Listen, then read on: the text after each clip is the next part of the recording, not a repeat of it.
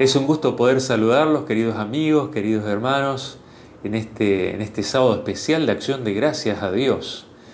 Cuando uno piensa en cómo agradecerle a Dios por todo lo que ha hecho por nosotros, no solamente durante este año, sino en cuanto al dar a su Hijo Jesús para salvarnos, pareciera ser que todo lo que podamos dar es insuficiente. Todo es insuficiente, como es el tema de hoy. Pero Dios se goza y se alegra de nuestras muestras de gratitud hacia Él. Es por eso que hoy quiero compartir un tema especial que tiene que ver con la acción de gracias a Dios y si bien todo es insuficiente, evidentemente hay algo que Dios espera de nosotros también. Y quisiera con ustedes poder analizar el texto de la palabra de Dios en Lucas, el capítulo 7, el verso 36 en adelante. Vamos a ver lo que dice allí la palabra de Dios. Nos dice Lucas 7:36 que uno de los fariseos rogó a Jesús que comiese con él. Y habiendo entrado en casa del fariseo, se sentó a la mesa. Por lo que sabemos de los otros evangelios, este fariseo se llamaba Simón, conocido también como Simón el leproso, porque había sido curado de la lepra por Jesús. Este Simón el leproso, curado por Jesús, lo había invitado a Jesús para ir a su casa. Era una fiesta de gratitud, era un día de acción de gracias como estamos celebrando hoy. Simón quería agasajarlo a Jesús, hacerle sentir que era bienvenido, hacerlo sentir bien, que pudiera pasar un lindo momento. Y de esta manera agradecerle por el milagro que había hecho en su vida. Pero es interesante que lo que viene después nos muestra realmente qué es lo que había en el corazón de Simón. Y por otro lado vamos a ver ¿Qué es lo que Dios espera hoy de vos y de mí? ¿Qué es lo que Dios espera? Vamos a ver cómo continúa esta historia que ocurrió seis días antes de la crucifixión de Jesús y ocurrió en el día sábado. Vamos a ver qué interesante es lo que aconteció. El verso 37 dice que entonces una mujer de la ciudad, que era pecadora, al saber que Jesús estaba a la mesa en casa del fariseo, trajo un frasco de alabastro con perfume. Y el verso 38 dice que estando detrás de él a sus pies, llorando, comenzó a regar con lágrimas sus pies y los enjugaba con sus cabellos y besaba sus pies y los ungía con el perfume. Aquí vemos una mujer, María Magdalena. Tenemos el dato de los otros evangelios que era María Magdalena, conocida como una mujer pecadora, una mujer que eh, había sido acusada de adulterio, había adulterado, la querían eh, la querían apedrear en un momento, pero Jesús intervino para salvarla y le dio otra oportunidad. En esta ocasión María Magdalena se acerca a Jesús y compró, había comprado un perfume de nardo puro, un perfume muy caro, muy valioso. Y nos dice aquí que María Magdalena trajo esto en gratitud a Jesús. María Magdalena según el registro bíblico, también el según registro de los registros inspirados de los escritos de Ellen White, sabemos que había comprado este perfume porque sabía que Jesús iba a morir. Jesús iba a morir, lo había escuchado decir esto a Jesús. Y quería, ella quería honrarlo a Jesús en vida. Es por eso que compró este perfume porque quería honrarlo a Jesús en vida. Pero cuando vio que las personas que estaban en la mesa conversaban y hablaban acerca de que Jesús iba a ser pronto entronizado como rey, ella sintió el deseo de ofrecerle este perfume ahora con otro sentido, un sentido de agasajo al nuevo rey. Pero más allá de las motivaciones lo que había en su corazón era gratitud. Esa era la verdadera motivación. Gratitud por lo que Jesús había hecho en su vida. Nos dice que esta mujer quebró el perfume de alabastro. Los otros evangelios relatan el detalle que echó ese perfume sobre su cabeza, sobre la cabeza de Jesús, y también sobre los pies de Jesús. Y sobre los pies de Jesús, ella estaba, estaba arrodillada, inclinada, y con sus lágrimas que caían de sus ojos y sus mejillas, esas lágrimas caían sobre los pies de Jesús. Y como ella estaba tan conmovida, tan agradecida a Jesús, pero al mismo tiempo no quería salir de estar tan cerca de Jesús, por eso se aferraba a sus pies en gratitud. El aferrarse a los pies en la cultura, en la cultura hebrea era un significado, tenía un significado muy especial. Aferrarse a los pies de alguien era decir, tú eres mi única esperanza, tú eres mi única esperanza. Y esta mujer, María Magdalena, cuando se aferró a los pies de Jesús, después, después de haber derramado sobre su cabeza y sobre sus pies el perfume, dice que lagrimeaba sobre los pies de Jesús, pero al mismo tiempo los secaba porque, claro, no quería, no quería mojar los pies de Jesús con sus lágrimas, pero era tanta la emoción, la gratitud que tenía, que no podía dejar de abrazar los pies de Jesús y, de llorar a sus pies. Y al mismo tiempo, sintiéndose que no quería incomodarlo a Jesús, de que había de que estaba eh, mojando sus pies con sus lágrimas, los secaba con sus cabellos, con sus cabellos. Podría haber agarrado, no sé, una tela, algo, ¿no? Pero sus cabellos, esos cabellos que estaban limpios, y los pies de Jesús, me imagino que los pies de Jesús no, no sé si estaban limpios porque había venido de, de caminar, probablemente por el contexto que nos dice la palabra, Ahora vamos a ver, no estaban limpios los pies de Jesús, estaban llenos de, polvo de tierra. Y María Magdalena ensuciaba sus cabellos cuando le pasaba el cabello a los pies de Jesús. Y entre las lágrimas y el cabello de María Magdalena, los pies de Jesús fueron refrescados y limpiados. Una escena impactante, una escena conmovedora, una escena que nos lleva a la reflexión, nos lleva a la reflexión. A mí me hace, me conmueve, me conmueve y me hace reflexionar mucho esto. Pero siempre están los que critican. Y apareció en acción Simón el leproso, el que le estaba haciendo una fiesta de gratitud a Jesús. Y ahora es interesante porque tenemos dos acciones de gratitud, dos acciones de gratitud. Por un lado, Simón que hizo la fiesta de gratitud, y por otro lado, María Magdalena que quiebra ese alabastro, ese perfume de nardo puro, carísimo, que derrama sobre la cabeza y los pies de Jesús. Y dos actitudes de gratitud diferentes. Dos actitudes de gratitud diferentes. Simón se sentía contento, feliz, pero todavía no lo reconocía como su Salvador, como su única esperanza.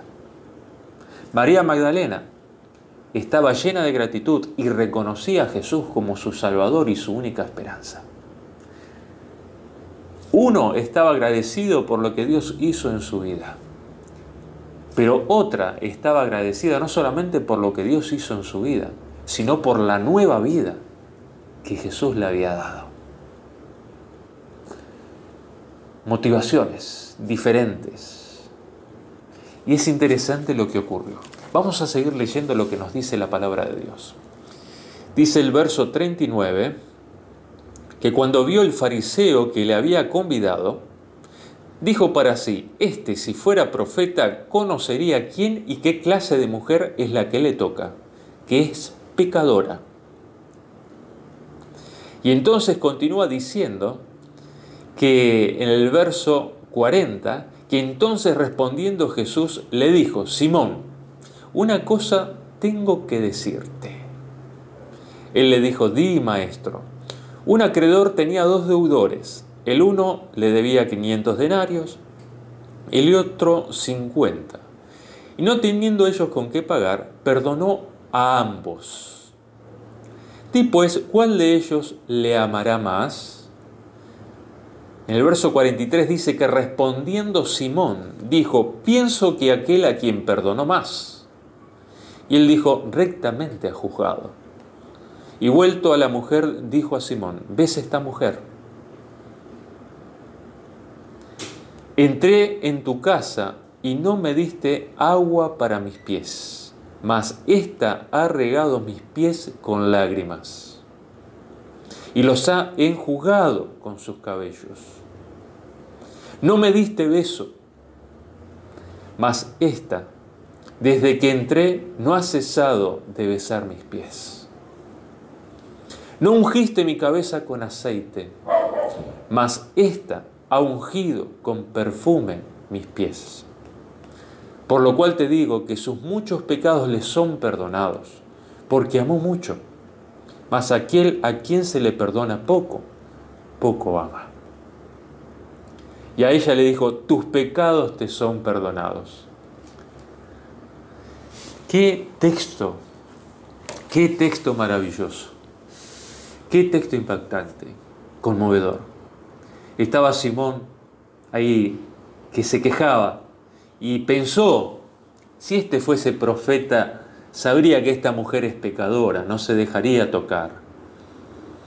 Y entonces Jesús, sabiendo lo que él pensaba, relató esta, esta parábola, ilustró de alguna manera lo que estaba viviendo allí. Y esto muestra también el tacto de Jesús, que no se lo dijo directamente, sino a través de una ilustración, como lo hizo Natán con David. Pero percibió Simón percibió su egoísmo a través de, esta enseñanza, de esta ilustración que Jesús brindó. Nos dice allí que Jesús relató esto y le enseñó que la gratitud de ella era el resultado de haber valorado el amor perdonador de Dios en su vida. Y por otro lado evidenciaba que Simón el fariseo todavía no había agradecido a Dios en su corazón, no había tenido la actitud correcta de gratitud hacia el don de la salvación en Cristo Jesús. Es interesante que hay, hay algunas, algunas citas muy, muy lindas, unas citas muy lindas eh, que quiero compartir con ustedes. Pero antes de compartir estas citas de, la escritora Ellen White, quisiera también referirles a lo que hizo Judas. No lo voy a leer para que no se extienda más. Me pidieron que el tema hoy sea breve para poder seguir con nuestra programación de acción de gracias. Y es por eso que quiero comentarles que Judas, uno de los discípulos de Jesús, tesorero, se quejó también. Dijo, ese con lo que vale ese perfume. Se podría haber comprado como 100 denarios y podríamos haberle dado a los pobres. Y ustedes saben que Judas, después de esa actitud de Jesús y esa reprensión con cariño que Jesús hizo a través de, de esa ilustración de los dos deudores, dice que Judas a partir de ahí decidió entregarlo a Jesús y fue y fue y entregó a Jesús vendiéndolo por 30 monedas de plata. Su orgullo fue herido. La gratitud que mostró María Magdalena contrastaba con el egoísmo de Judas y contrastaba con la gratitud insuficiente y limitada de Simón, el fariseo. Es interesante que la gratitud de María Magdalena fue una reprensión para ambos. Jesús mostró cómo debe ser nuestro corazón ante el gran don que Dios nos ha dado en Cristo Jesús. Y ahora sí quiero compartir con ustedes estas reflexiones de, Elena de White. Ella dice que si hubiesen comprendido lo que Él había hecho por ellos, hubieran sentido que nada que se le ofrendaba era malgastado. Si ellos hubiesen entendido el valor de la salvación,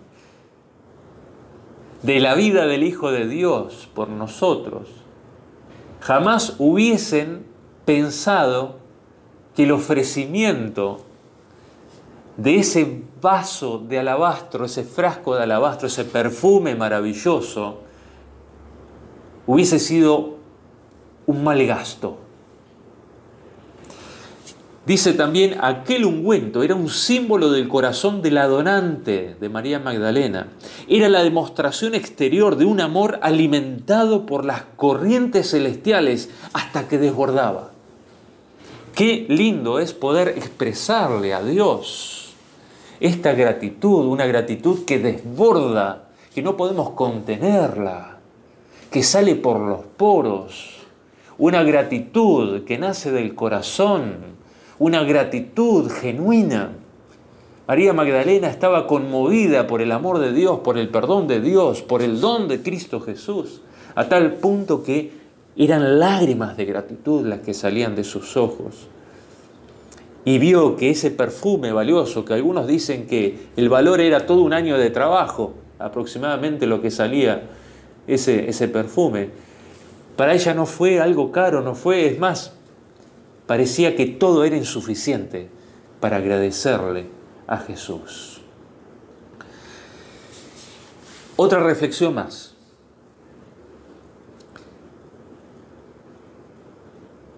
Él, hablando de Jesús, dice, Él se apenaba menudo porque sus discípulos nunca le daban lo que hubiera debido recibir de ellos.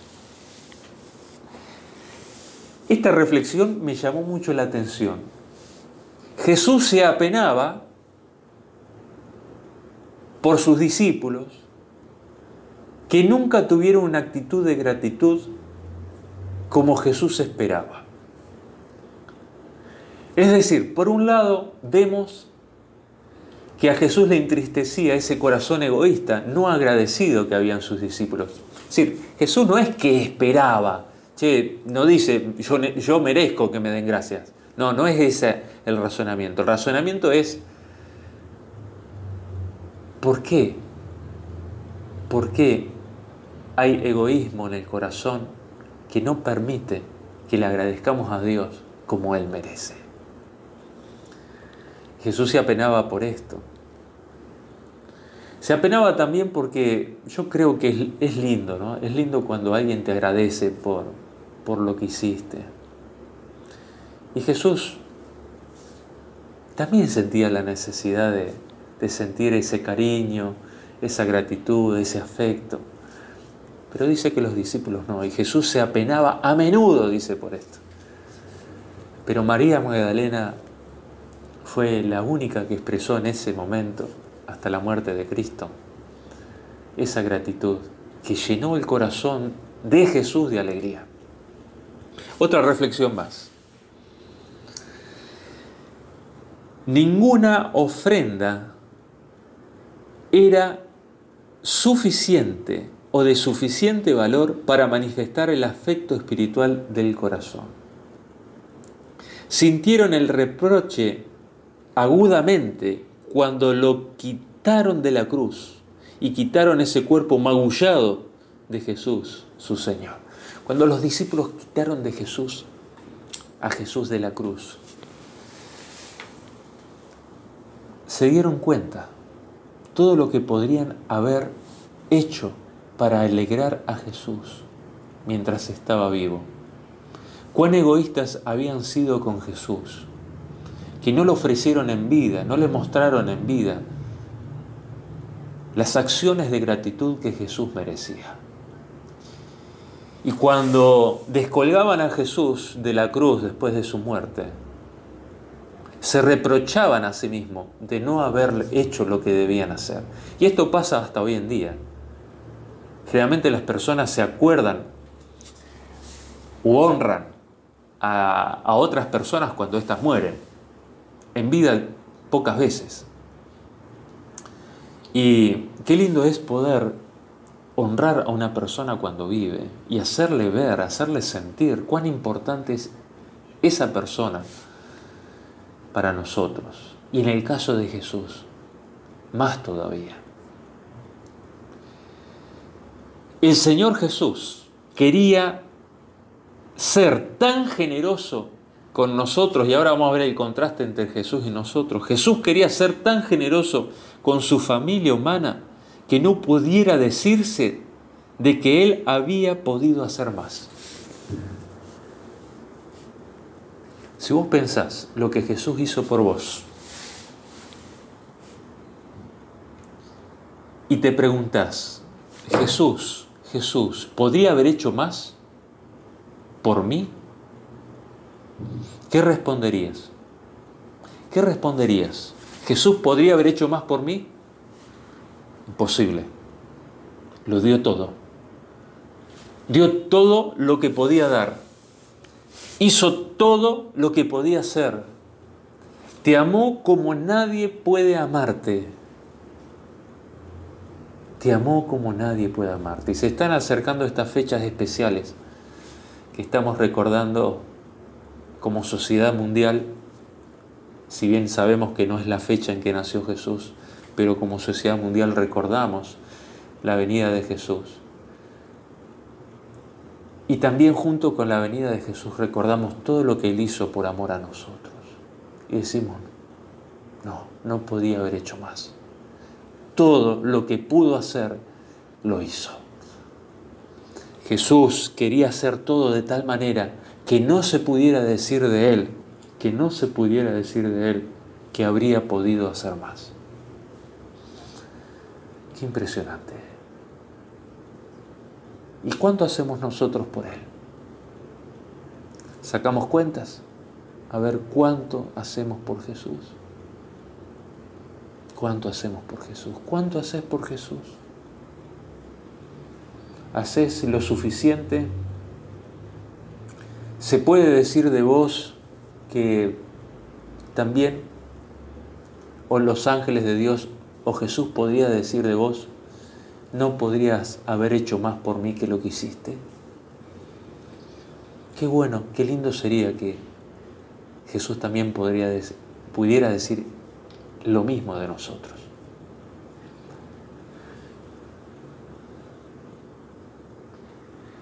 Cuando Jesús vino a este mundo, los ángeles de Dios podrían haber dicho, como dijo Judas, es un derroche, dar algo de tanto valor. Pero los ángeles de Dios jamás dijeron eso. Porque saben cuánto valemos para Dios. Y cuando nosotros vemos lo que valemos para Dios, cuán valioso sos para Dios. Lo que Jesús hizo por vos no queda más que gratitud.